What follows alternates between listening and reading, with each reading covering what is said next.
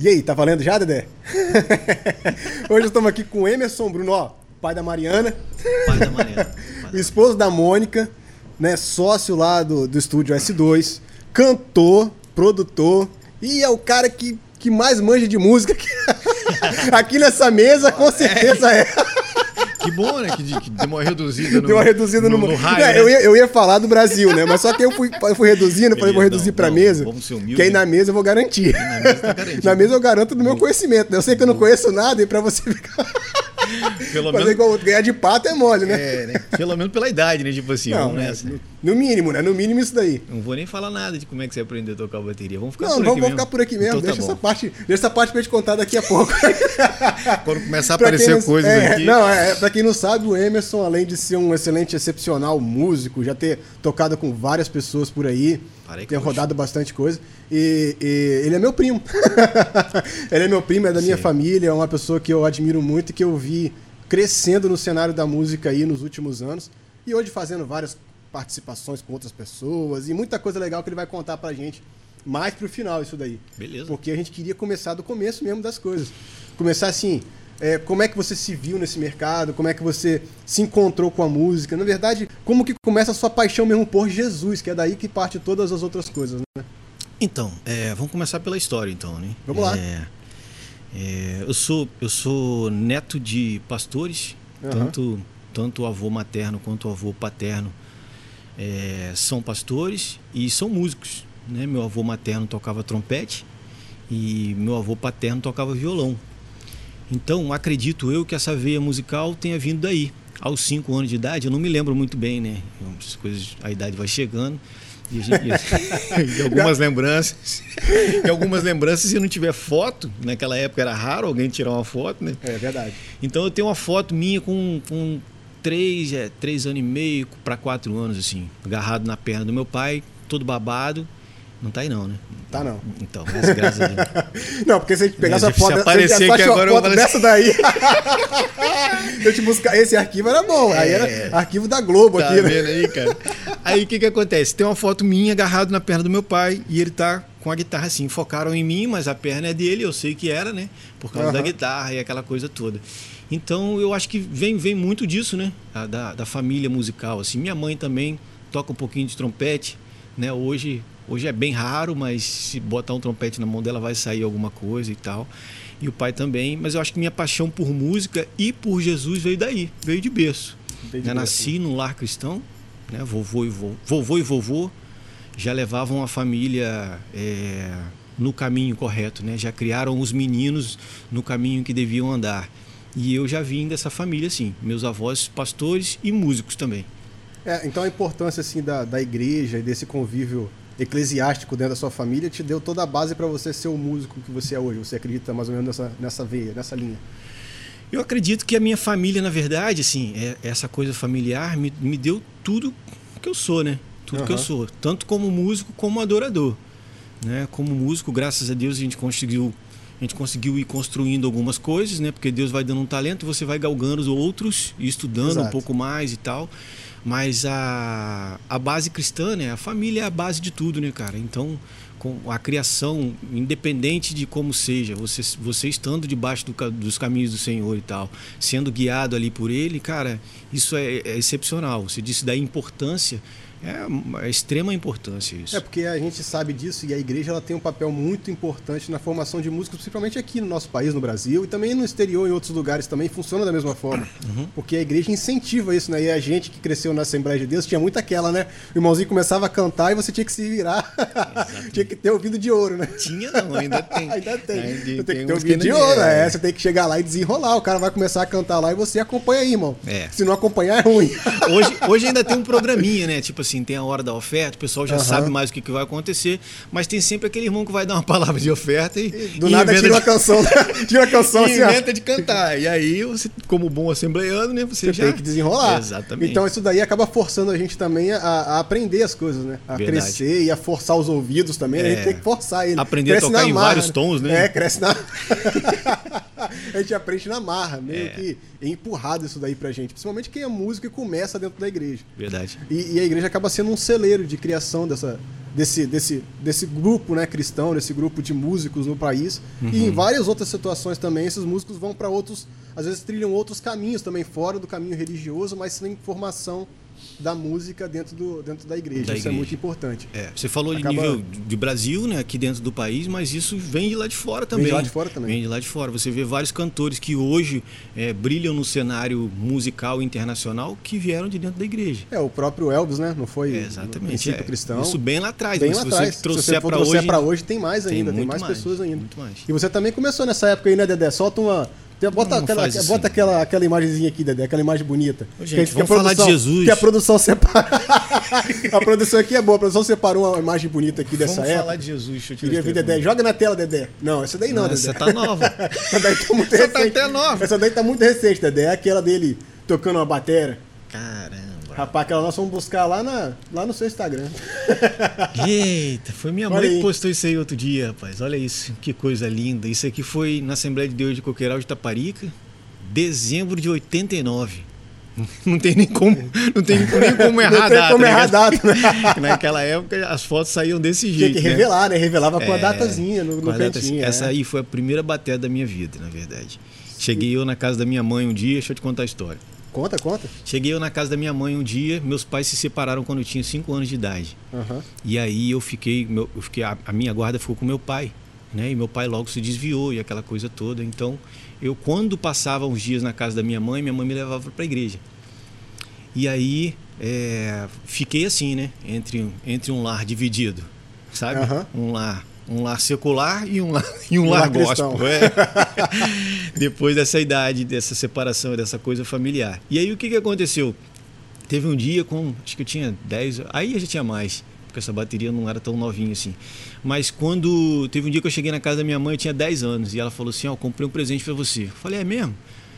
Comprei, comprei uma coisa que você já queria já. Eu falei, é mesmo? Aí fiquei já olhando né, dentro do apartamento. Ela morava no apartamento, fiquei olhando, uhum. falei, não cabe aqui o que eu pedi.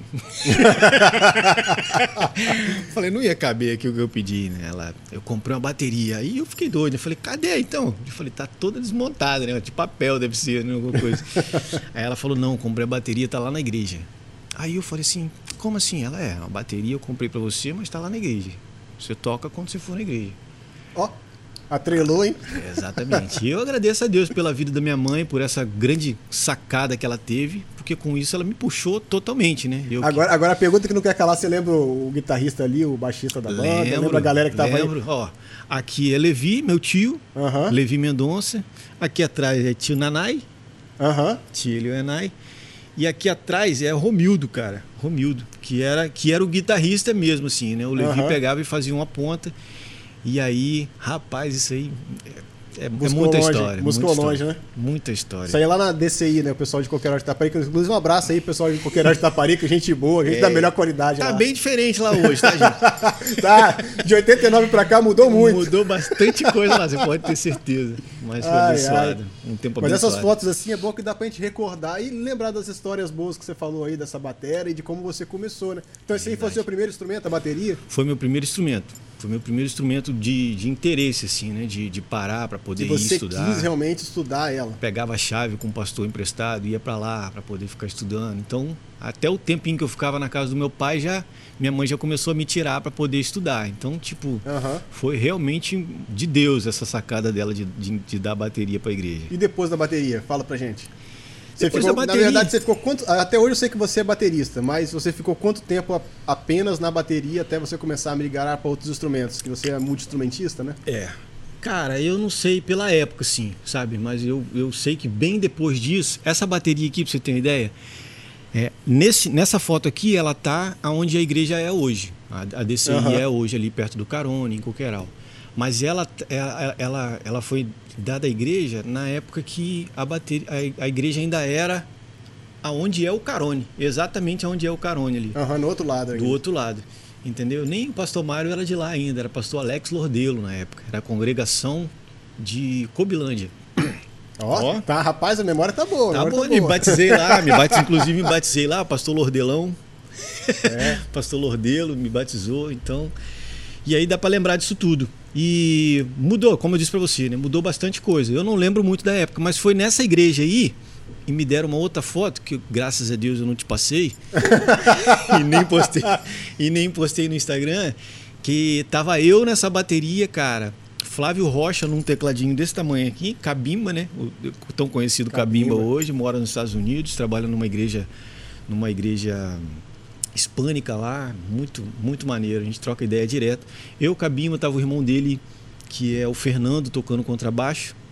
Delay, carinhosamente chamado de Delay, mas Vanderlei Rocha, né? Uhum. No trombone, Eduardo no trombone. Então tinha, tinha, tinha um time grande aí nessa época. E eu lembro que Cabimba foi o cara que me ensinou os primeiros acordes no, no, teclado. no teclado, sabe? É, e aí, aquela coisa, né? Quando o Cabimba não aparecia, enquanto ele não chegava, eu tava ali, curioso demais. Você já um... parou de pegar a chave para tocar bateria, começou a pegar a chave né? para tocar teclado. Para tocar teclado, exatamente.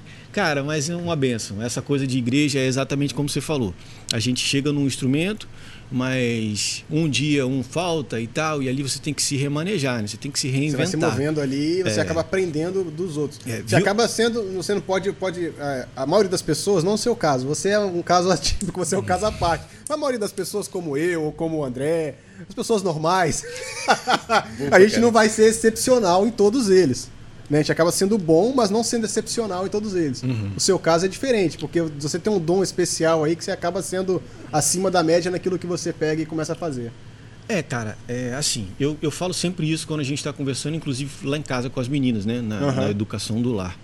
Tudo que vier, independente de. Né, gente, tá, claro que a gente está falando de, de, instrumentos, mas a Bíblia fala isso também, que tudo que vier a sua mão para fazer. Faz, faz conforme as suas forças. Sabe? Então, tipo assim, pô, dá para fazer melhor? Minha força dá para estudar um pouquinho mais para fazer melhor? Eu vou até o meu limite. É. Outro dia eu ganhei uma gaita. Sabe? E, e, tipo assim, eu não sabia tocar gaita. Uhum. Mas aí rolou um lance lá no estúdio lá que eu tive que desembolar. Eu queria um, eu queria um, uma, um som de gaita. Procurei no teclado um virtual, tentei, falei, não, tá esquisito. Falei, rapaz, tem uma, uma gaita. gaita. aqui e tal. Aí peguei a gaita e fiz o som. E, e aí de, e postei o stories ainda. Aí a galera, caraca, nem sabia que você tocava isso. Eu falei, é, nem, nem eu. eu. Descobri agora.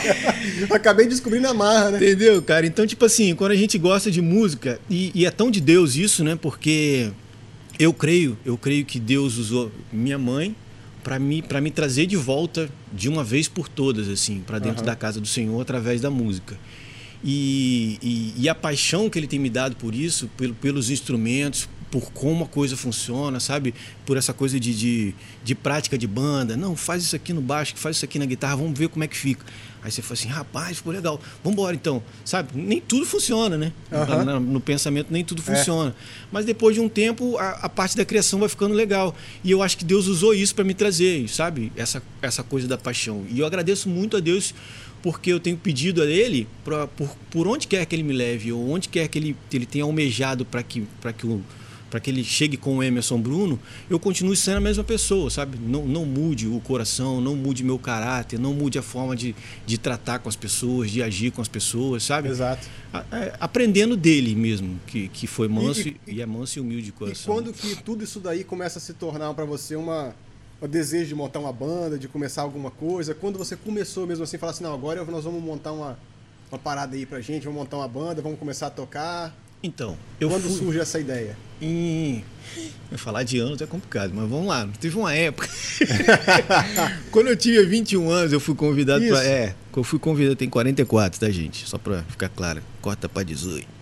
Eu tenho 44. Então, quando eu tinha 21 anos, eu fui convidado para participar da primeira banda. Da primeira banda, assim, banda mesmo, fora, fora da igreja, né? A gente tinha a banda Ágape, que já funcionava dentro da igreja, né? Da igreja Coqueiral, Da né? igreja Coqueiral de Taparica, que eram as meninas no vocal e essa coisa toda. Então, é, que foi a banda Agnus. Ágape, Agnus, olha isso. Nada a ver com o que vem, nada a ver com o que vem depois. Ó, sabe o que, que significa? Nada. então, cara, e aí já era o Cristiano, que hoje é meu sócio lá no estúdio, o guitarrista, e trabalhava na Song, já tinha me visto tocar bateria e me chamou para tocar na banda Agnes. Lá foi minha primeira experiência com banda, também foi minha primeira experiência no estúdio. A gente entrou no estúdio, Estúdio Vitória, para gravar uma canção nessa mesma época, né? 21 anos por ali. Uhum. Tal. Na época a gente queria quê? Isso mesmo. Ali era quanto? 89? 89. 89. Então isso aí, então, 90, no, 93, 98, não, 98. 98 já era. Que ali eu tinha 10, né, pra 21, né? Por ali, assim. Quase chegando no- nos anos 2000 ali. Era exatamente isso. E aí é, eu tive uma experiência legal com banda, já, já fazia os arranjos, já, porque, tipo assim, muito tempo convivendo com o pessoal da DCI, então ficava ligado de como é que fazia, de como é que funcionava, participando dos ensaios, essa coisa, a gente acaba, acaba pegando um know-how também, né? Então, dentro da banda Agnes, eu já, já, já começaram a cantar músicas minhas, já Então você já fez as suas primeiras composições também nessa época. Exatamente, junto com o Cristiano também, inclusive, que é o meu grande parceiro de, de, de letra até hoje, assim. Entendeu? Então acho que dali, dali foi onde começou essa coisa. Depois a gente meio que meio que se separou, eu e o Cristiano, comecei a trabalhar em outras coisas e ele também. E lá para 2008, 2008 ele me convidou para entrar numa banda que ele já fazia parte, que é o LC9, né? Lucas 9, então conhecido como Lucas 9. Na, na, na época ele me disse que era, cara, vem cantar com a gente, vem tocar com a gente, tocar teclado. Já não era Olha aí, bateria. já não era bateria. É. Já é um avanço, né? Porque antes, antes de você chegar na banda Lucas Nova, você passou um bom tempo tocando bateria com a galera aí, não foi? Com certeza. Alessandra. Com certeza. Alessandra, Alessandra Rangel, né? Caraca, grande Alessandra amiga. Rangel. Beijão, nega. A Alessandra vai estar aqui também. Ah, olha aí. Já marcamos com ela. Fala Daqui uns mim. dias ela tá aqui. Vai, fa- vai falar de mim aqui também, ela. Com vai ver. certeza, eu vou falar. Ela é minha. Ela é minha. Eu vou puxar o assunto. Ela é, ela é minha irmã? Hum, nem ligo. E aí toquei com ela também durante um tempo, um tempão mesmo, toquei bateria com ela. Antes, antes da, até quando eu entrei na banda foi um complicado Aham. para sair da banda dela para ficar tocando teclado no Lucas teclado 9. no Lucas 9. Isso. Porque logo quando eu entrei, a gente foi gravar um single, né? A gente já tinha música própria e foi gravar um single no estúdio Jacaré. Em, ó, ó o mexendo. A toca do Jacaré, jacaré. de Baianada toca. Aí fomos gravar, fomos gravar lá no Jacaré. E aí gravamos a primeira canção e ele logo dali da primeira canção, e cara, o som de vocês é top, hein? Muito legal. Vocês podiam gravar um disco. aí eu falei, Ah, ah, isso daí, podia rapaz, gravar um disco. essa ideia. É. Aí ele falou, cara, vamos fazer o seguinte, grava o disco de vocês aqui, a gente faz um, um esquema em equipamento e tal, vocês compram equipamento aí pra mim e tal. Então dali a gente já negociou, já saiu de dentro do estúdio para gravar um, para gravar mais nove, entendeu? Que era para gravar o disco. E aí a- E começou... qual a- disco? Era? é o LC9, o primeiro disco, né? Intitulado LC9 mesmo, Aham. Lucas 9. E aí foi o primeiro disco da banda. Quando chegou lá pela quinta música, o vocalista eh, teve outras prioridades na vida e tal, e resolveu deixar a gente seguir o barco. E eu já estava fazendo os backs, né? Tava fazendo back vocal, teclado e back vocal. E eu tive que assumir, porque dois finais de semana pra frente a gente já tinha programação e tinha que ter alguém pra cantar. tinha que ter alguém pra cantar. Alguém tinha que cantar, né? E aí é que tá o grande lance, porque eu não sabia cantar e tocar violão, né? Entendeu? Até então minha experiência era, era com. Uma coisa ou outra. Era, não, era com teclado, né? Com teclado eu já cantava e tal. E na bateria também já cantava. Agora com o violão na mão era meio estranho, porque eu tinha que olhar. Não era um instrumento que eu dominava assim, né? Meio que na osmose, assim. E aí, enfim, eu tive duas semanas para poder aprender e, e- e entrar nessa onda. Então, tipo assim, me dedicar um pouco mais nessa área. O evento foi top, a gente conseguiu sair bem, né? eu, eu tô vivo, né? E o, o patrocinador lá não puxou a orelha de É, vocês? não, tremedeira, um suador danado. Até então não, né? Porque a gente não tinha feito shows assim, não tinha, não tinha foto, só tinha música. E, e meu time de voz era bem parecido com o do Dudu. Dudu. Dudu Vionet. Dudu Vionet. Um abraço, Dudu. Gente boa. É, Dudu. Dudu, Dudu é o do, do Monthly. Do Muttley, exatamente. É, exatamente. A gente tá Então, falando é. entre famílias aqui, né, gente? Muttley. É o, é- vai contar a história. Vou contar, vai. quer contar? Pode Conta contar, você. conta você. Eu falei Vai, conta- não, pode contar a história. Vai contar a história Então, cara, eu ganhei um cachorro. eu ganhei um cachorro. Você já sabe onde é que vai parar esse cachorro. Eu ganhei um cachorro que não cabia mais no apartamento de Dudu. Dudu me ligou e falou: Cara, você não quer um cachorro, não? Fala qual era o cachorro. Calma aí, vou chegar lá. Eu ganhei um cachorro, eu comprei um cachorro e tal, eu tô criando ele lá em casa, mas ele começou a crescer, crescer e não cabe mais dentro do apartamento. Era um, era um São Bernardo, cara. Era um boi, o bicho era um boi, bicho. Era um boi, mas ele era lindão, né? É, ele, E segurava, aí- ele segurava ele pelas patas, assim, ele ficava com a minha cara aqui, assim, ó. Do chão, ele ficava aqui, eu ficava em pé com ele segurando aqui. E aí ó. eu lembro que eu liguei pro Júnior, liguei pro Júnior, pro pai dele, e falei, ó, ganhei um cachorro, é grande demais pro apartamento do rapaz e aqui pra casa também, Também não vai serve, ser. não. eu ganhei, mas eu quero dar pra vocês de É, presente. Então, e aí, o que, que vocês acham? Não, traz pra cá, traz pra cá. Aí levamos pra lá, todo mundo se apaixonou pelo cachorro. E aí ficou é- com a gente lá. E a história, a história do Mutley, quem canta melhor é o Júnior, mais tarde. Ficou 11 anos, ficou 11 anos com a Aí. gente, aquele cachorro. Gostava do, Cachorrão. pão, gostava do pão de queijo. né? Gostava de tudo que desse pra ele comer, né? O negócio dele era comer e ir pra praia. Nunca vi um cachorro Ai, gostar tanto ai. de praia também igual aquele. Verdade. Já tava aí na praia, ele entrava dentro d'água. Figurão. Dudu Vionnet. Não é isso? Pois é, exatamente. E aí, é, dali, a- dali, dali do estúdio Jacaré saiu o primeiro disco do Lucas 9, comigo tocando violão, inclusive, né? Fiz os teclados, fiz violão e fiz voz. E fez o fiz back. ai, ai. E tem- o pessoal não deixou você tocar bateria também, não? não? O baterista tinha um baterista lá. Tinha um baterista lá, graças a Deus. Não, tinha tudo. Na verdade, o Cristiano tocou guitarra, teve- tinha um baixista, que é o Diego. É, Diego Diego, a gente chamava é. de filhão. E tinha o Renato Rezende. Renato Rezende era nosso batera da época, né? E a gente tocou no Álvares Cabral, fez abertura pra- pra uma galera. lá. Pô, foi muito legal. Uma época muito, legal. boa. Aquela época lá, eu, eu me lembro que o Emerson era o único roqueiro que tinha que tinha dread, né? Era, cara. Era. Gente, Emerson, ele era, um- ele era um roqueiro de dread. O Dedé tem uma foto aí, tem, uma foto aí que já deu até um spoiler aqui agora, pô. Dedé, Dedé. Mas ele, ele tem uma foto aí do. Não do- tem, aí, nem, não tem aquele... Aqui, ó, ó os dreadzinhos. Aqui, aqui, ó. Aí, Judite. tá pare- e, e pior é isso, né? Pior que nessa foto aqui, Ó, o ele tá predador. parecendo o predador. Eu ia falar isso. Caraca, ele tá diminui, parecendo. de- de- de- tira, tira, de- tira esse dum aí, Dedé. Aqui, cara, deixa eu falar. Aí, Aí, beleza, ó. para essa foto aí. Cristiano aqui, né? Cristiano aqui, ó. Gabriel Vicentini. Conhece Gabriel Vicentini? Hoje, do Eu, eu, Dunamis. já- eu lembro dele lá no estúdio. É, produtor do estúdio. Dunamis hoje. É, fera, fera demais, fera demais, batera. Isso aí Do foi lado- no Álvares, né? Isso aqui foi no Álvares Cabral. Isso aí já foi, já foi, já foi do segundo ou terceiro. Terceiro álbum esse aí já. Terceiro álbum já, já. Era, já era o Sem Máscaras, eu imagino. Aham. Do lado Aí de cá, cantando rock and roll com dread. cantando rock and roll de dread. Era o que tinha, né? era o que tinha ainda, né? Colocou um dread, não gravou um reggae, Nunca viu nenhum. não gravou um reggae, gravou uns três CD de rock. Caramba, cara, vocês conseguiram as fotos, caramba. Essa daí é boa pra gente poder relembrar, né? Relembrar a história, né? Essa a gente aqui- tem que ilustrar a história, né? Essa aqui pelo menos não tem, não, tem a data. Mas deve ter sido 2011 isso aí. Mas nessa época aí, qual era, qual era a, a faixa do CD que mais tocava nessa A época? faixa do CD era Me Diz, cara. Me Diz? Que é um pedacinho? Solta um pedacinho de me diz. Tem um violão aqui, gente. Ele vai puxar o violão aqui agora, aqui, ó. Ele falou que não tava conseguindo cantar e tocar violão, mas isso daí já Ah. tem muitos anos, né? Ó, Caramba, e, a, e o tom, que não era mais esse? Me diz, mas alguém faria isso tudo por você? Enviar o seu único filho pra morrer? Isso é amor suficiente pra você, yeah. Me diz.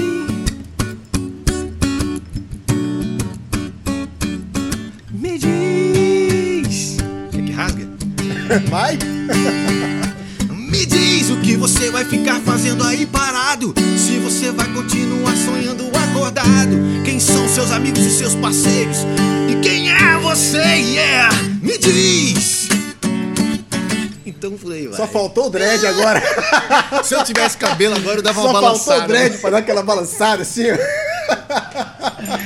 Coisa linda, cara. Pô, Ai, que ai, época ai. legal, cara. Que época legal. E essa, esse- essa música do Me Diz aí foi a música que tocou nas rádios aqui do Espírito Santo, né? Rodou bastante essa música do Me Diz. Eu lembro. Foi mesmo. Eu lembro dessa época aí. Fez bastante barulho aqui na nossa região. Fez e fora também, né? A gente tinha, a gente tinha uma parceria em São Paulo com o Marcelinho, que era um divulgador. Era não, é. Hoje ele trabalha na Sony. E aí a gente, a gente ia pra lá pra São Paulo, passava final de semana fazendo rádios, cara. Muito legal. Me disse foi um CD bem bem tocado, inclusive fora, né? A gente até hoje pinga uns uns negocinhos. Até hoje aparece um Me Diz aí. aparece um, um pouquinho de Parece me, um pouquinho, de Me Diz. Um pouquinho de Me Diz na conta. Hoje parece um pouquinho de me diz. Ai, ai. Depois dessa, você pode trocar essa imagem aí, pode deixar nosso esqueminha lá. E a gente, senão, se a gente ficar nessa imagem aqui, o Emerson vai contar a história do Álvares, É, vai contar cara, quem abriu o show, vai contar chorando. todo mundo, vai contar da família que tava lá. Esse assistindo. show aqui, gente. é muita Mas, mas, história. foi, mas foi bagunça, esse, esse negócio foi legal. Eu tava lá, eu tava Ei, lá. tá vendo? Tá eu vendo? tava lá, eu tava lá. Eu era uma das pessoas lá na plateia, lá, escutando. escutando o Lucas 9.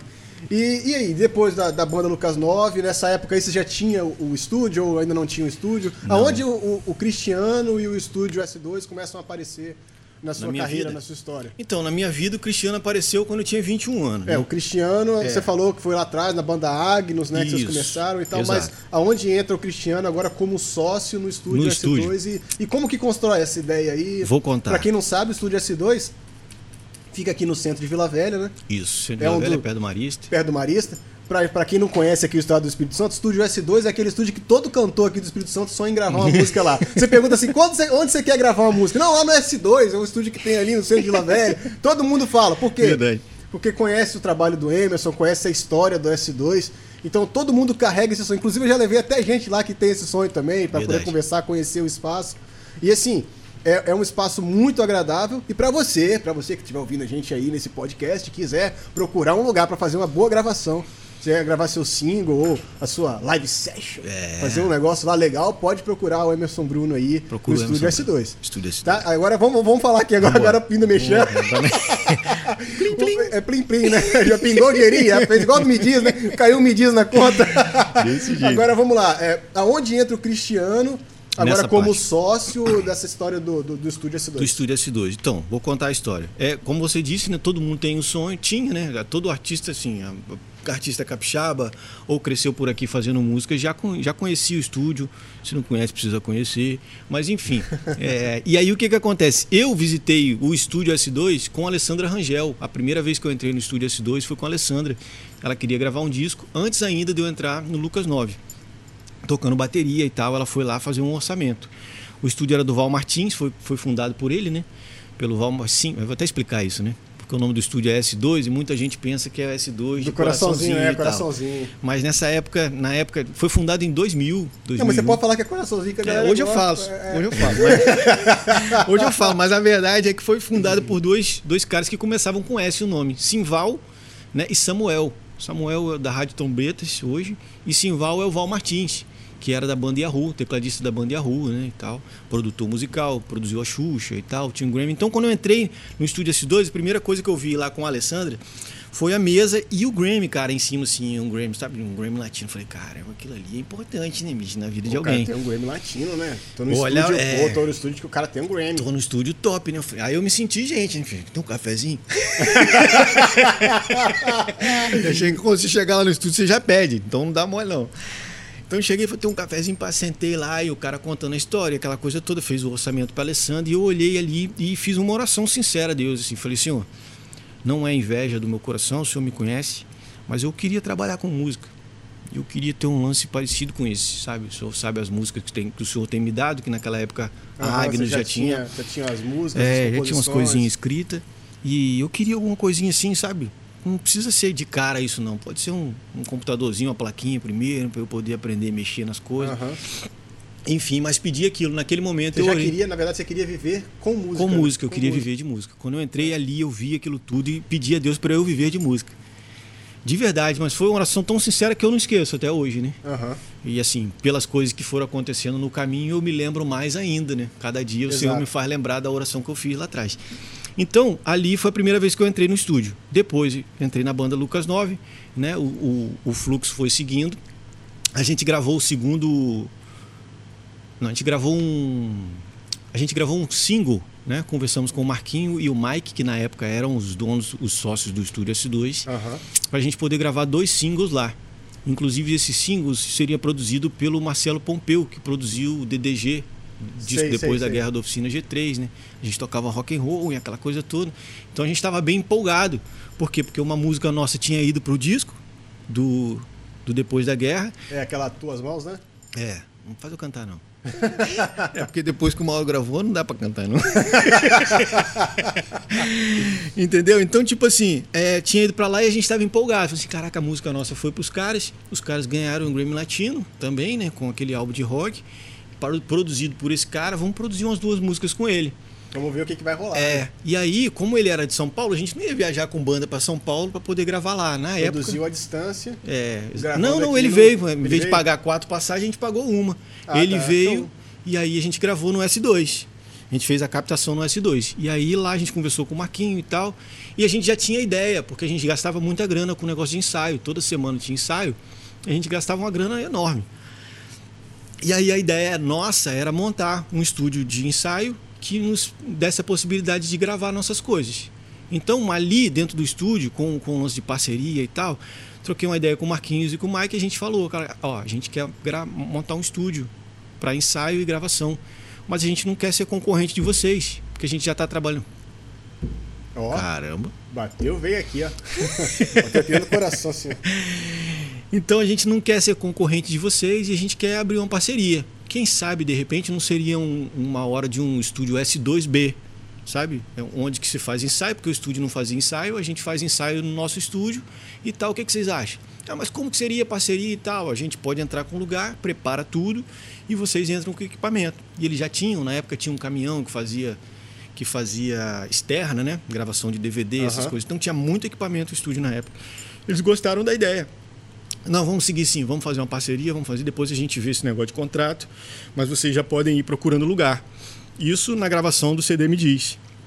Entendeu? Isso Foi no Me Diz que o Pompeu então produziu? Foi.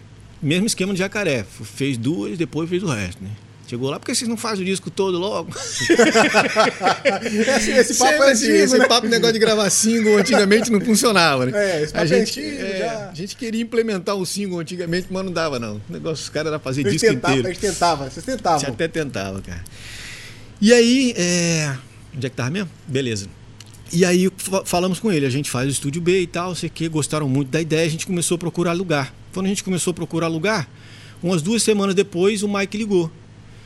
Falou, Emerson, eu preciso conversar com você Cristiano. Eu falei, o que, que foi? A gente vai vou embora para os Estados Unidos de volta e vou vender minha parte do estúdio. Vocês não querem comprar, não? Aí eu, querer comprar é uma coisa, né? Daí Daí, né? Aí daí, né? Daí, Daí daí posso dinheiro, né? comprar daí. Aí o Cristiano foi mais ousado, né? O Cristiano, vambora, bora conversar. O Cristiano mais ousado, bora conversar e tal. A gente marcou um almoço. E aí chegou no almoço, o Mike levou, levou toda a planilha, levou as coisas todas, chegou lá, começou a explicar as coisas e tal. Quando ele falou de valores e tal, eu falei, é, vou, comer, né? Porque pelo menos, pelo menos Vou garantir, vou garantir o rango. Pelo menos aproveitar a refeição aqui, porque esse valor aí já era. E quem convida é da banquete, né? Deixa eu aproveitar o rango aqui. É, pelo menos falei, eu tenho sobremesa que já tiver para pedir. Que... e aí a gente foi ali, cara. E o Cristiano perguntando, perguntando, e eu falei, cortando meu bife, olhando pra cara dele, não pergunta não, pá, vambora. Bora comer vambora. E tal. Então, tipo, depois o Mike saiu, a gente ficou lá. Aí o Cristiano falou, e aí, o que, que você achou? Eu falei, mano, não tem o que, que achou, né? A gente vai tirar da onde isso aí? Aí ele pegou e falou, mano, você tá comigo? Se tiver comigo, é uma resposta de Deus. A gente tá pedindo a Deus para dar um estúdio pra gente, olha aí. Eu falei, é, não vai dar não. Pensei eu, é, mas não vai dar não. Ele falou, cara, você entra com trabalho, porque pela planilha que ele mostrou, as coisas meio que se pagam assim, né? Eu falei, é meio, né? E o que nos pagar? Ele, não, não, vambora, vambora que eu garanto e tal. Eu falei, não, você garante, então já é outra história.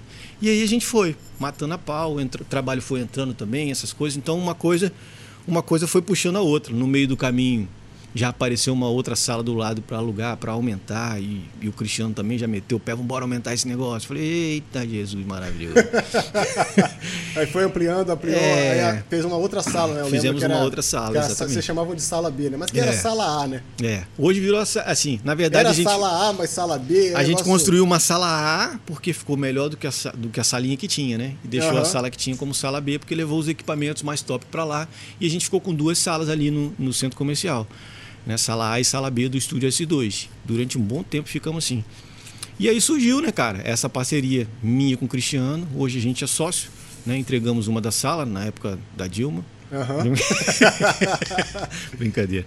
Teve que entregar uma das salas por causa dessa coisa toda do via digital, né? Parou o disco. É, parou, o pessoal parou começou diminuir um pouco, né? Mas, mas as pessoas, eles, eles tentam parar, mas não conseguem. Tem certas coisas que, É. que muda a forma de se vender, mas não acaba. Música é uma dessas coisas. né? Exatamente. Você vai mudar a forma de você entregar. Você não vai entregar mais um, um CD aqui, daquele lá, o compact disc lá, pros outros lá ouvir. Mas você, se a sua música não tiver no Spotify também, ou É. no Deezer ou em outra plataforma qualquer aí, não vai fluir também. Então Exato. você tem que gravar do mesmo jeito. Aí a Da gravação continuou do mesmo jeito. É. E O volume era pessoa- maior, é, né, antigamente. Por mais que a pessoa seja, tenha bons equipamentos em casa, nada se compara à gravação em um estúdio com alguém profissional fazendo a produção, né? Isso aí é você que tá falando. não, porque tem gente que defende uma tese, né, cara? Tem uns caras que defendem uma tese danada. Não, mas não, não tem comparação, porque, por exemplo, você vai lá, a gente vamos fazer aqui o podcast aqui que a gente tá fazendo. Você pode fazer numa outra sala qualquer, você pode pegar dois microfones, botar, mas você não vai ter um microfone que você tem aí, o microfone que eu tenho aqui, os equipamentos que a gente tem para captar. Verdade. Não vai ser igual. Verdade. Você vai conseguir fazer alguma coisa.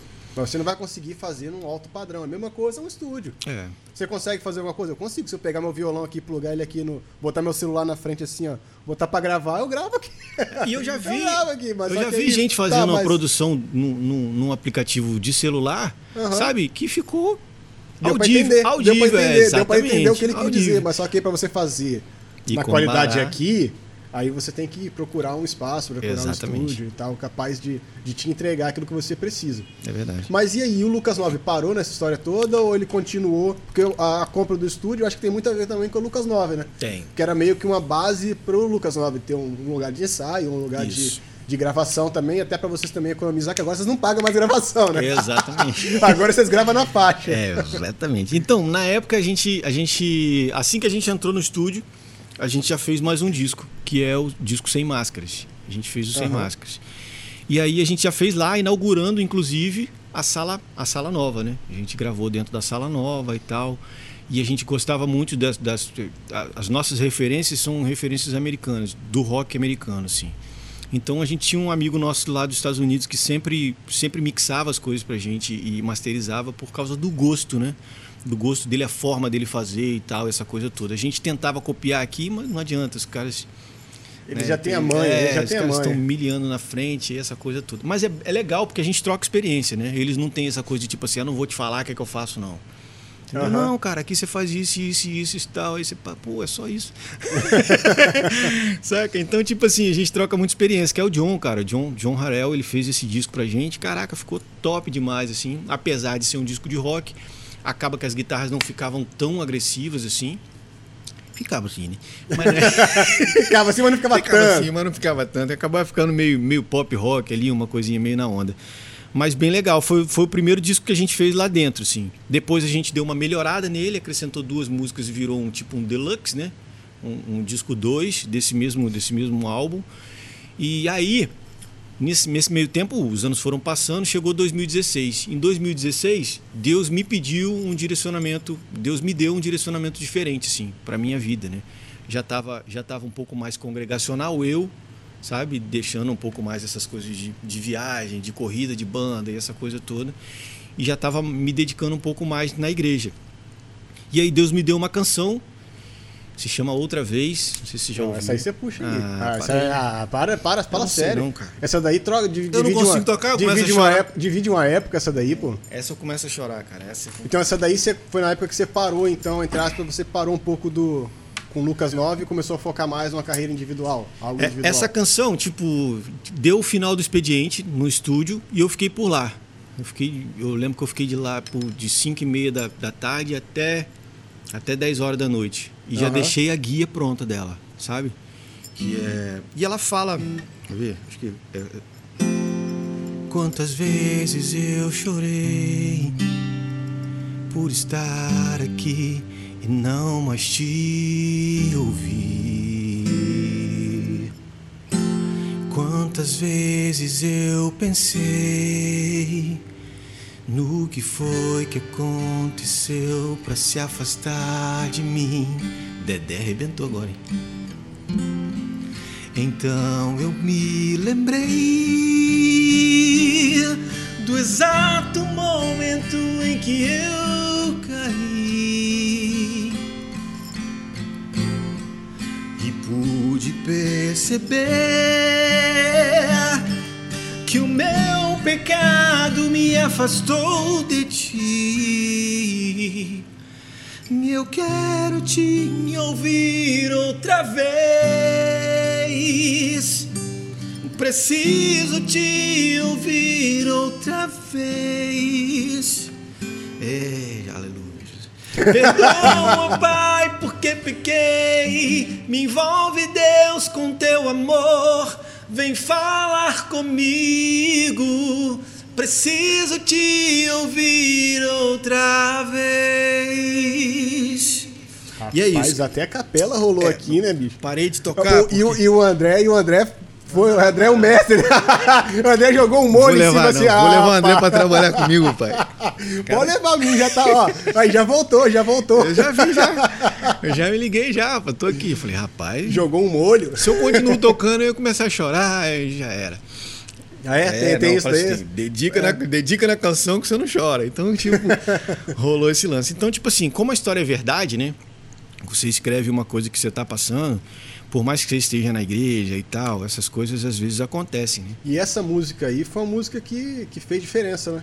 Fez, é isso que eu vou te Fez falar. muita É, diferença. Fez muita diferença. Na que eu vida de outras pessoas também. Eu acompanhei alguma coisa disso daí no YouTube, alguma. Eu vi, eu Fez diferença ver, na sua vida também. Eu né? cheguei a ver no YouTube, eu cheguei a ver no YouTube uma, uma menina fazendo uma ministração de dança, eu De acho, dança. na igreja. É, legal. Um grupo de dança na igreja cantando outra vez. Cara, né? foi, foi muito legal essa canção. Porque a início, tipo assim, a princípio eu imaginei, falei, poxa, essa canção é mais baladinha, né? ela é mais congregacional. Não é uma música que vai caber na banda. Aham. E eu tinha falado com o Cris, falei, cara, eu fiz uma música, mas eu acho que não vai rolar. Não vai rolar o Lucas 9, não. Não, Acho que dá já, pra é- tocar no rock and roll, não. já é- acho que já, são, já é o princípio de outra coisa já aí, que Deus está anunciando e tal. E ele ouviu, amou a canção também, falou, mano, não tem jeito, vamos botar os guitarrinhas aí, vamos fazer. da-" Eu falei, então tá, vamos, cara. Vamos fazer caber. Vamos fazer caber. E aí rolou, cara, a canção. Quando a gente, a gente não fez nem videoclipe, a gente fez um lyric vídeo Uhum. e lançou. E a gente deu uma, deu uma leve impulsionada, sabe? Uma leve, quando eu digo é leve impulsionada, é aquela impulsionada no vídeo que você dá normal pra, pra ele dar uma estilingada, assim, Aham. de início. E, cara, aí não parava, os números não paravam, cara. Chegou a 10, a 5, 10, 15, 20, 30 mil, 50 mil, 100 mil, 200 mil visualizações. E eu falei assim: meu Deus, que isso, cara? E, tipo, a gente não tinha tido é, acima de, de, de 400, né? E já Aham. tava beirando lá 400, 500. Eu falei: meu Deus, 600, um barão. Eu falei: quando bateu um milhão, eu falei: é. Agora chegou em algum lugar. Falei, pelo amor de Deus. E tipo assim, a gente não tem grana pra impulsionar isso tudo, né, cara? Exatamente. Não tinha grana pra impulsionar aquilo tudo. Aí, pra minha maior surpresa, não parou no 1 milhão, né, mano? A música hoje, hoje, né? Claro, tem bastante tempo. Mas hoje ela, ela estacionou lá nos 2,400, 2 milhões e 400. E aí o mais interessante disso, Júnior, é exatamente o que você falou. Cara, era, era parar um tempo no canal pra ficar respondendo o povo. Porque você via que não era só número, saca? Tipo, Aham. hoje em dia, né, tem, tem, Tem jeito muito, de fazer tem muito, isso. né? é, muito número, né? Coloca um número absurdo lá. É, coloca um número absurdo lá na visualização e tal, mas, mano, você parar e, e ficar um dia respondendo, todo um dia, mano. Eu começava de manhã e parava de tarde e não dava conta. não Tinha acabava mais coisa, não perguntas, acabava. Não acabava as pessoas. Não acabava. Tipo assim, era muita história. Tipo, muita história mesmo. Cara, eu tava aqui, com essas coisas de Google, hoje a gente entende um pouco mais, né? Eu tava aqui lendo a Bíblia, em Lucas. De repente, quando eu abro o YouTube, aparece você, Lucas 9, né?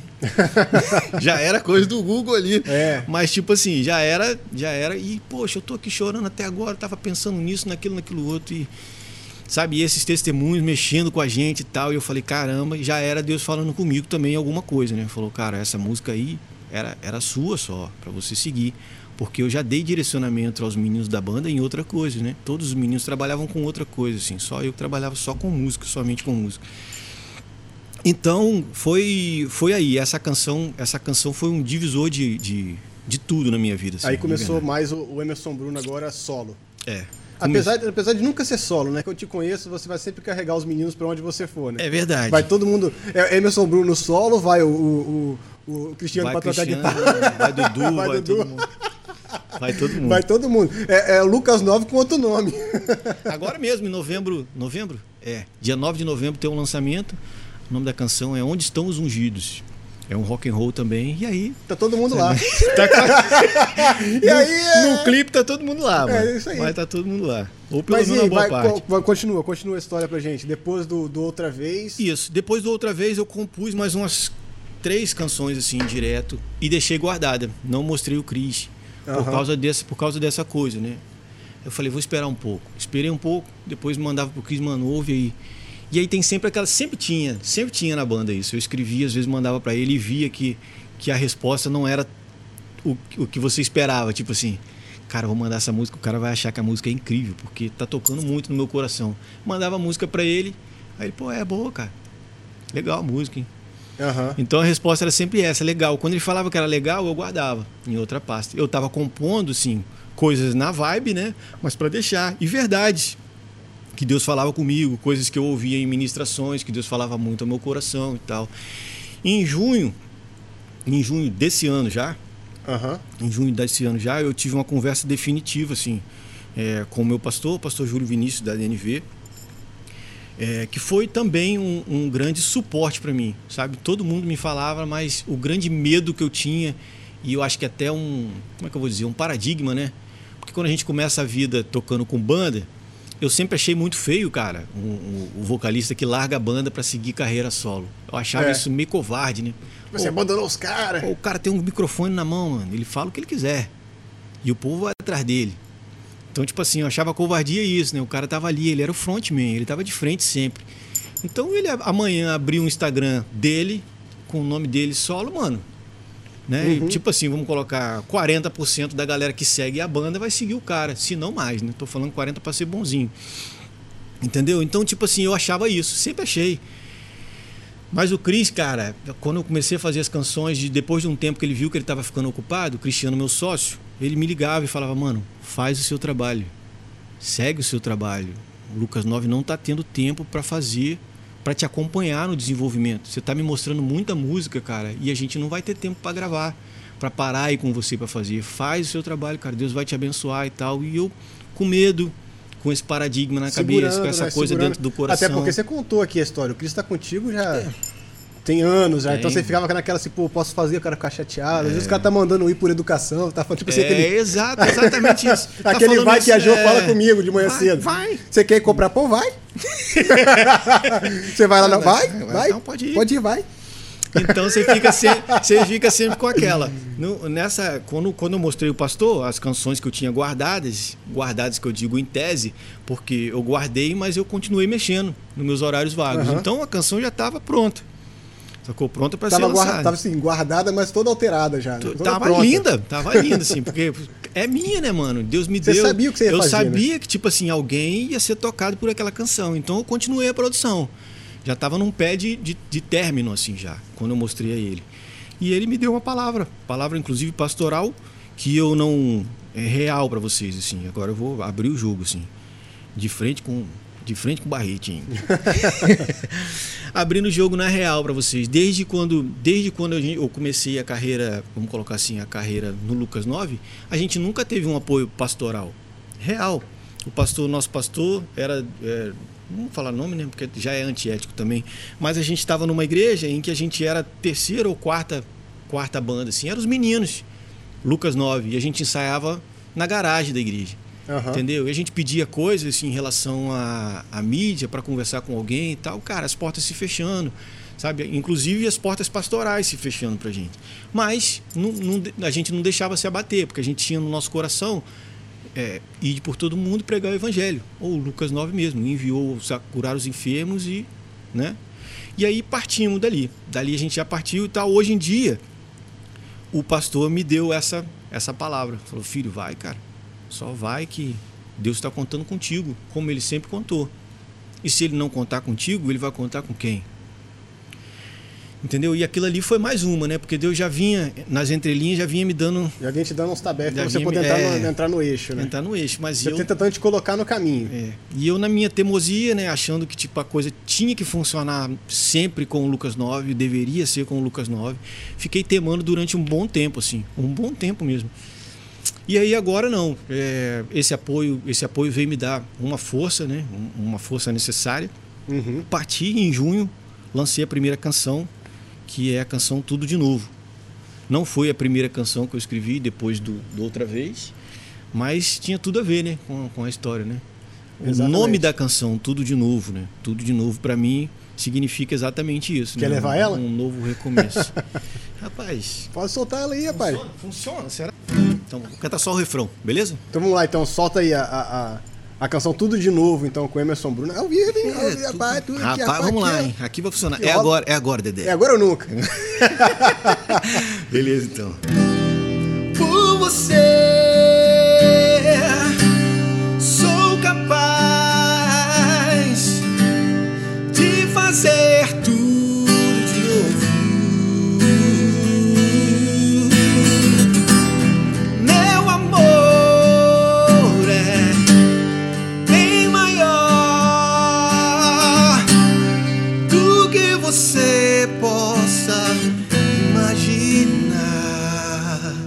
para sempre estarei aqui.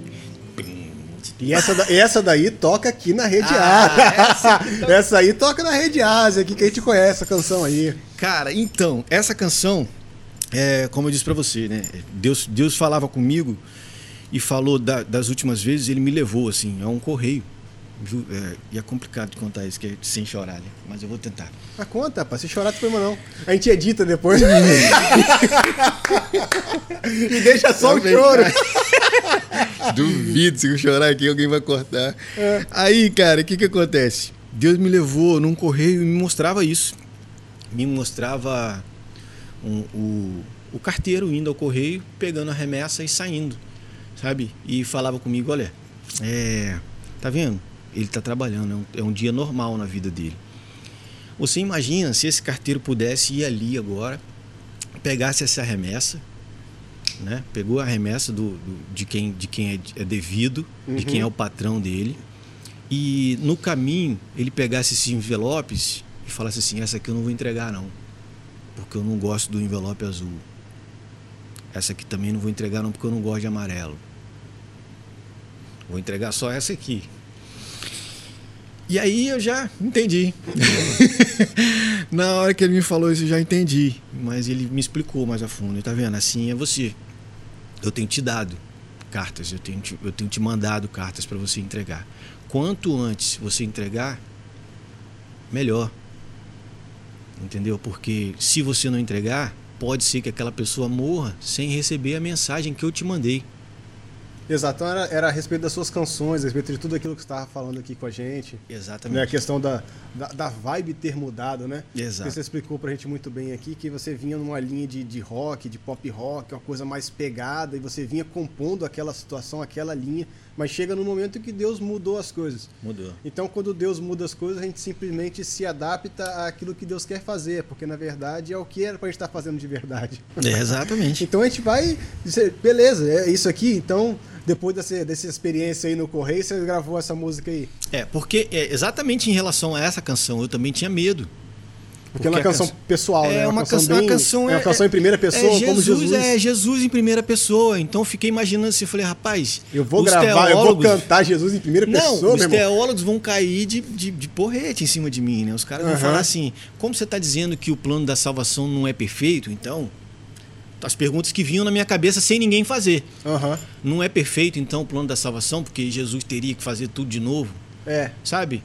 E aí, na hora que eu pensava desse jeito, o pai me mandava falar, lê o que, eu- o que eu te mandei escrever, vê se, vê se não se explica. A Sabe? gente Vê- fica com medo de fazer algo, de dar passos novos. né? Os passos novos são muito complexos. Inclusive, eu vou trazer depois num podcast aqui um rapaz que vai falar sobre isso aqui, sobre mindset. Olha aí. Meu amigo Marlon Dami. Já vou deixar até o ja- o jabá aqui do Marlon para quando ele vier. quando ele vier aqui gravar o podcast, que vai ser exatamente sobre isso, sobre a nossa dificuldade de, de, de partir para algo novo. Que todo É. mundo tem essa dificuldade. Não é só você, eu também já tive essa dificuldade, já passei por esse momento também, igual todo mundo passa. O André, se não passou ainda um dia, vai passar. Todo mundo que está escutando a gente vai passar por esse momento um dia, que é a hora que você se encontra num cruzamento. Uhum. Ou você se mantém fazendo aquilo que você está fazendo e continua com os mesmos resultados que você tem agora, ou você se arrisca fazendo alguma coisa nova para ter resultados diferentes. Verdade. Então, quando você se coloca nessa posição, ou você escolhe algo novo e você parte para uma coisa nova, você pode ver a sua ideia se ruir, porque se você não fizer, alguém vai fazer, alguma coisa vai acontecer. Verdade. A gente já trocou ideia várias vezes sobre empreendedorismo, algumas coisas já conversei com você, e no empreendedorismo funciona muito assim. Às vezes você tem uma ideia hoje, se você não pegar aquela sua ideia e colocar ela em prática, amanhã você vai sair na rua, vai encontrar uma lanchonete que vende a mesma coisa que você É. pensou em fazer. Nossa, eu tive essa ideia aqui antes desse cara. Pois é, mas aí uma ideia na sua cabeça não vale nada, né? E o que você ela tá só falando- vale é. sendo colocada em prática. E o que você está falando é totalmente pertinente, porque eu já compus música e não gravei. Aham. E um mês depois eu ouvi a mesma letra Ó. em uma outra melodia. Tá vendo aí? Sabe? Então, Sobre- às vezes, Deus queria dar uma mensagem pra alguém, você não quis Não levar, levou. você foi um carteiro insubordinado, ele É, passou a carta pra outro. Exatamente. Ele passou a carta para Mas outro. é porque exatamente assim que isso. funciona. É assim que funciona. A gente entende as coisas do reino funcionam dessa forma. E, e nessa nova experiência aí, eu vi que você está fazendo parcerias. Eu vi o Indigno, né? Isso, fiz Eu vi o indigno. Indigno, eu vi. Teve uma outra parceria que você fez recentemente. Fiz aí. indigno e fiz Teu é o Reino. Teu é o reino. Indigno eu fiz com o pastor Tiago Farlon Uhum. né? Contar a história bem rapidinho, é, de como a gente se conheceu, pelo Pode menos. contar, bora. É, a gente, é, em junho desse ano, eu fui para Boninal, né? A gente foi para Boninal na Bahia, Chapada Diamantina. A gente foi fazer missões, cara. Foi, foi a conhecer as comunidades e levar um pouco de alento até os nossos missionários que estão lá, entendeu? A gente levou um som, levou uma coisa, fez um seminário lá, foi muito legal, muito legal mesmo. Deus bradou naquele lugar. E o Tiago foi convidado do pastor, né? Amigo, amigo pessoal do, do meu pastor, o Vinícius. E aí eu conheci, conheci o, o Tiago Farlon, ministro No caminho, também. né? No caminho ali na, na Kombi, era uma Kombi? Era um, era um micro-ônibus. micro-ônibus. Deu defeito algumas aí, vezes. É, eu vi, eu tava acompanhando. eu achei até que era uma Kombi, quando eu vi dando alto defeito, assim, que eu sou acostumado a andar em Kombi. Kombi é danada pra dar defeito. É, mas acho que carro de missionário é assim, né, cara? É, tem que dar um Nem defeito pra poder Podia ser fazer novo do jeito pausa, que né? é. Podia ser novo do jeito que foi. Deus queria mostrar muita coisa, gente. A gente passou uma semana ali. Então, em uma semana, a gente criou um vínculo muito legal. E quando eu cheguei, a música estava pronta. Essa música já estava pronta para lançar. E ele falou, cara, eu vou te visitar lá em Vila de Marataízes, né? Eu vou te visitar em Vitória um dia. Eu falei, beleza. Eu ia gravar o videoclipe com uma banda lá dentro do estúdio e tal, tava marcado, duas horas da tarde. Olha isso, hein? Isso aqui é especial, quentinha. Ia gravar duas horas da tarde lá dentro do estúdio, a banda. Essa canção, que já estava gravada com a minha voz, Indigno. Uhum. E aí, uma hora a banda não foi. Os caras da banda, ah, não vai dar, não sei o que, não sei o que lá. Eu falei, é, vou gravar sozinho. O cara do vídeo tá aqui, nós vamos gravar sozinho. Que é o Max, quero mandar um beijo também pro Max Fonseca, que é o cara que arrebenta nas artes e, e meus videoclipes também. Pegou essa parada junto com a gente para fazer, né? então tem que honrar. E aí, cara, o que que acontece? Uma e meia me chega o Falon lá no estúdio. Mano, vou dar uma passada aí agora, tô aqui pertinho. Falei, vem. Vem que você vai ver.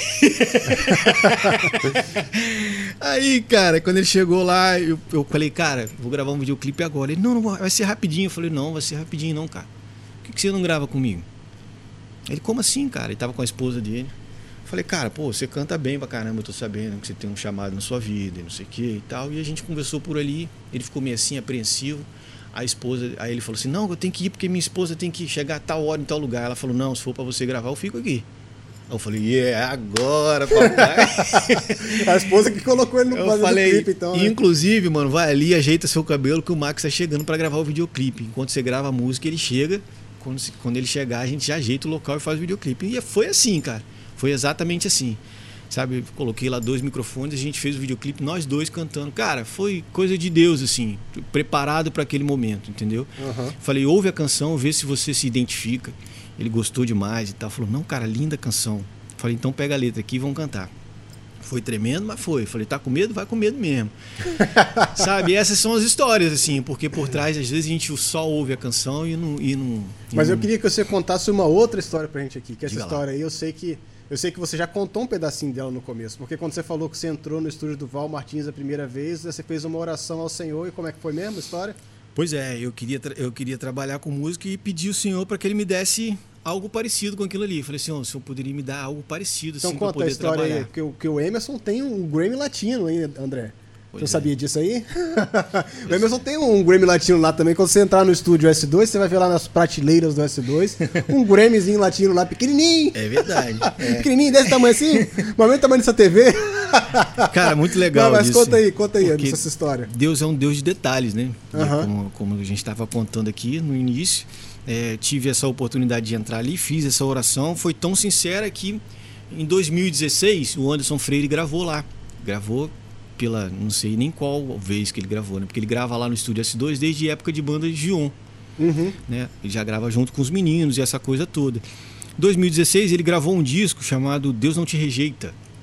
Deus Não Te Rejeita, que na verdade foi o primeiro disco que ele ali, né, desses que a gente já fazia, foi o primeiro disco que ele não mixou e masterizou lá, fez no Rio de Janeiro. Então, o que, que eu fiz nesse disco? É, captação de voz, né? Captação de voz e captação de back vocal, como técnico, né? Como técnico de áudio, como engenheiro de áudio. Só que o que, que acontece, cara? Eu já tinha feito isso também no Raridade. Raridade. O Identidade o Marquinho fez, mas no Raridade eu tinha feito também. Tive uma época que ele veio e gravei voz e tal, essa coisa toda. Trabalho normal, né? Aham. Trabalho normal de técnico de engenharia de áudio. Ninguém é obrigado, real da real, ninguém é obrigado a colocar o nome do técnico de áudio atrás do CD e dar os créditos. Isso é fato. Você gravou o disco lá, você não precisa colocar. Você coloca se você quiser. Para a academia do Grammy, isso conta. Né? Porque quem recebe, o cantor recebe um Grammy latino, o produtor musical também recebe e os engenheiros de áudio, o pessoal que fez o áudio. Pessoal que mundo- gravou todo, todo o mundo áudio, que todo mundo que mexeu no processou. áudio, é, processou, recebe. A Apple deve ter se um monte tiver com o nomezinho, não, se tiver com o nomezinho lá, né? de. A Apple deve ter um monte lá com esse processador tudo dela. E aí o que que acontece? É, cara, é incrível, incrível, porque quando Deus quer fazer, ele faz mesmo, né? Faz mesmo, de uma forma ou de outra. Então, Aí o seu nomezinho tava lá tava, e o chegou Stefano, pra você. o Stefano me ligou, o Stefano de Moraes, produtor da- daquele disco, me ligou e falou: "Mano, é capaz de chegar um Grammy pra você". Eu falei: "Não, mano, eu até vi que vocês ganharam. Parabéns pra você, já deu parabéns An- pro Anderson também, tá? Pro Adelson também tinha participado do disco. Mas, pô, pra mim não tem nada a ver, né, mano? Falou, não, tem sim, cara. Seu nome tá lá atrás do disco. Eu falei, sério? E eu não tinha nem visto, né? Porque já tava acostumado. já tava Já tava acostumado a não ter o nome, A não né? ter, a não rolar, não darem o crédito. Então, aí eu fui lá olhar. E tava lá, né, atrás. O meu nome e o nome do Marquinho, que também participou da, da parada. E aí, o que, que aconteceu? Falou, não, pá, ó, vai, te- vai chegar um e-mail pra você e tal, tal, tal, dá uma procurada lá nos spam pra ver se já não chegou. E eu fui lá, quase que eu perdi. e eu fui lá, tava lá, mandei a parada lá pra, lá pra academia do Grammy Latino. Caramba, muito legal. E depois de alguns dias, alguns dias chegou lá em casa a caixinha com o Grammy Latino, com o meu nomezinho e tal, né? Engenheiro de áudio, aquela coisa toda. E fiquei muito feliz, cara. Agradeci a Deus. Naquele momento que eu recebi a, a estatueta, que é um reconhecimento pelo seu trabalho, nada mais Aham. é do que isso, na verdade. É, é do alto calão, na verdade, assim, é uma coisa que a gente sonha, é. Mas mesmo quando você atinge, né, você para para analisar aquilo ali. Cara, é uma coisa cobiçada? É, uma coisa muito cobiçada pelos músicos, pelos produtores, pelos cantores. Mas nada mais é do que o reconhecimento do seu bom trabalho. Entendeu? Então, tipo, quando eu recebi aquilo, eu falei assim: caramba, isso tava naquela oração, cara, que eu fiz lá e tal. E aí eu vi como Deus é um Deus de detalhes, assim, sabe? Inclusive, com- inclusive quando, quando você olha alguma coisa e você pede, sabe? Aham. E ele, ele, ele tá presente ali, quando ele sente sinceridade em você, ele cuida desses detalhes, né? A lâmina de barbear que você gosta, às vezes você chega lá no supermercado e ela não tá em promoção. Assim, rapaz, como que isso aqui Como tá- isso aqui tá em promoção? então, tipo assim, nessas, nessas pequenas coisas a gente vê Deus. Você Deus é um imagina Deus de nas detalhes, grandes, né? É, exatamente. Então, é- essa é a história, na verdade, né? Não vou chorar, Aí- não. Não adianta não, ficar mas me olhando não, assim. mas eu tô só te olhando, só, tô só esperando você terminar de contar pra você me dar deixa. Pra eu... você me a deixa pra eu mudar de assunto. Beleza, manda bala. Tamo junto. Porque, ó, além de, além de, de ser uma música excepcional, a Emerson também é, é pai de família, tem a Mariana, Sou, cara. tem a Mônica, tem a, a, a Ludmilla. A Ludmilla. Ludmilla não tá mais aqui, mas, tá- mas ainda continua o vínculo, né? O Continua, vínculo vixe, continua. como né? continua. Eu tenho até, até a foto dele aí, que tá ele e a esposa Ai, dele. Tem a Jesus. foto dele com a esposa aí. Agora é a hora do recadinho do na coração moral. pra você mandar um abraço. Ei. Puxei a foto antiga. Mas né, não achei uma foto nova, não. Mas essa aí, você tem, tem essa foto sua aí com barbicha. Ai, cara, que coisa boa. Barbicha tá preta aqui ainda, meu É, filho. rapaz, isso aí era. Isso aí é, é encontro de casais, né, cara? Caramba, que tempo bom.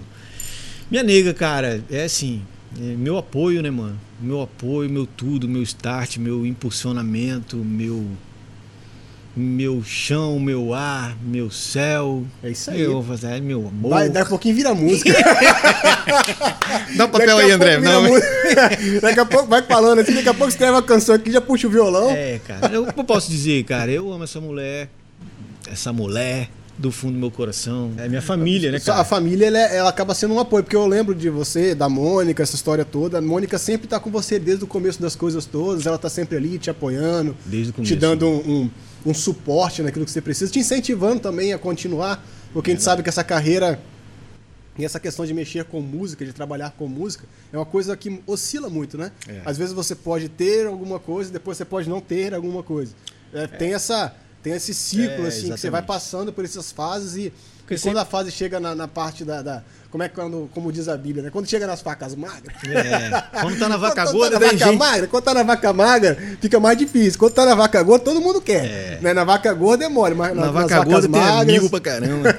nas vacas magras o negócio começa a apertar um pouquinho, mas aí a esposa estando com a gente, a família estando com a gente, dá um suporte, né? É, cara, tem, tem foto antes dela, né? E aí você vê como eu era muito mais feio do que eu sou hoje. então, tipo assim, tem a pessoa que te direciona, né, cara? De, de verdade, assim. Tem a pessoa que Deus usa para te colocar num caminho legal. Você gosta de trabalhar com música, é isso que você quer. Suporte, que você falou, é um suporte, mano. Essa mulher, bicho, essa mulher é um suporte mesmo na minha vida, assim. Porque a gente trabalha com música, igual você disse. Tem hora que zera, né? Zero Tem a hora conta. que zera a conta, mano. Tem hora que zera a conta. E o suporte, e o suporte familiar, o suporte que essa mulher me dá, inclusive psicológico, cara, é, é coisa de outro mundo, entendeu? É, Então, mas tipo, é assim mesmo, a conta da gente. A gente quem, aí nós vamos entrar no outro assunto, papo empreendedor. papo empreendedor é assim mesmo, zera a conta, mas quando tá zerando a conta é porque Deus já tá provendo alguma coisa. É, você é cristão e você serve É. mesmo ao Senhor, quando tiver zerando, você acredita e, e agradece, meu irmão. É verdade. E quando zera é porque vem uma provisão Vem grande. coisa nova, né? É porque vem provisão grande. Aham. Aí aquela provisão que vem é- enche É o seu, pra encher. é pra encher o celeiro. É encher o Então, como celeiro. é que vai Tem encher o celeiro? Ei, aí, ó. Tá já certo. tem gente lá atrás que já entendeu o Ei, rolo. ei, Pega aí, eu vou repetir Tem pra gente você. lá é? atrás que já entendeu. Vou repetir pra você que não pegou. Tem Pegou, irmão né? lá atrás que tá dando glória já. Já é igual o pastor. Já era pra você estar dando glória aí, já tem uns Há 20 muito minutos. tempo. Legal, mas, é, mas é assim mesmo que acontece na, na nossa vida de empreendedorismo. E, no- e na sua vida lá como empreendedor no estúdio S2, eu acredito que acontece também coisas parecidas com isso. Verdade, verdade. Com certeza. Com certeza. Acho que. E igual outro dia eu também recebi uma pergunta na caixinha, naquelas caixinhas que a gente abre, desse jeito. Aham. Emerson, como é que é? é, Como é que a gente faz? Olha só. Como é que a gente faz financeiramente pra gente viver de música? Falei, cara, a pergunta tá meio misturada, mas eu vou te responder da forma com que eu aprendi. Sabe? É, é, educação financeira não se, não se ensina na escola. Deveria. Porque se, né, se ensinasse na escola, a gente teria uma, uma cultura. base, é, teria uma a base gente teria uma agora. cultura de saber o que fazer com o dinheiro, de saber empreender, de saber guardar um tiquinho, não gastar tudo e tal. Essa coisa toda. Hoje em dia, né? Hoje em dia não, já tem bastante tempo que não é assim. Falei, então isso não se ensina na escola. Mas é uma coisa que deveria ter. E se não tem, a gente tem que buscar. Porque em qualquer área, não só na música, em qualquer área é difícil. É difícil. Porque não é uma coisa que você vem aprendendo de berço.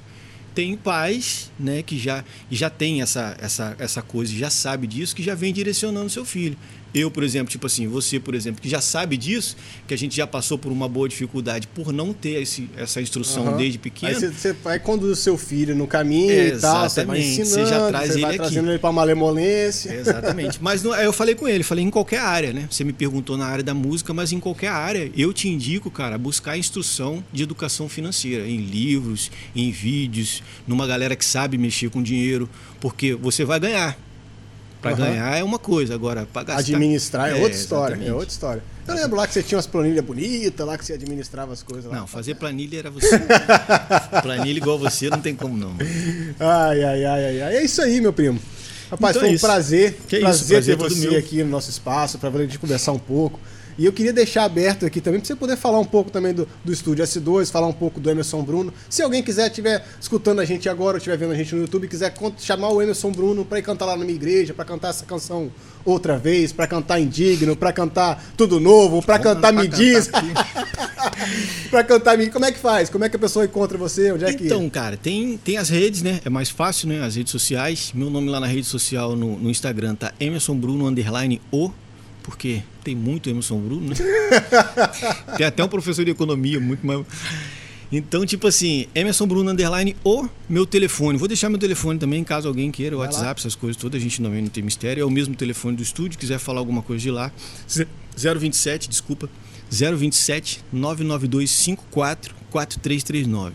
027 992 54 4339. E aí fica aberto aí, fica tranquilão, é tudo nosso, beleza? É isso aí, meu irmão. YouTube, se você quiser olhar o vídeo lá, o resultado das coisas, Emerson Bruno, Estúdio S2. Colocou Emerson Bruno, Estúdio S2, tá lá. E a gente É vai nóis. colocar todos os links também disso daí aqui embaixo nesse Duvido. vídeo que a gente vai subir. Não, claro que a gente Agora? vai colocar no YouTube. Ah, André no YouTube a gente sinistro, vai né? colocar os links tudo aqui, vai colocar tudo e o negócio vai arrebentar. André, Beleza, André é cara. fera, André é mágico. Falou, meu irmão, ó. Valeu, meu pai. Um abração, até a próxima. Obrigadão.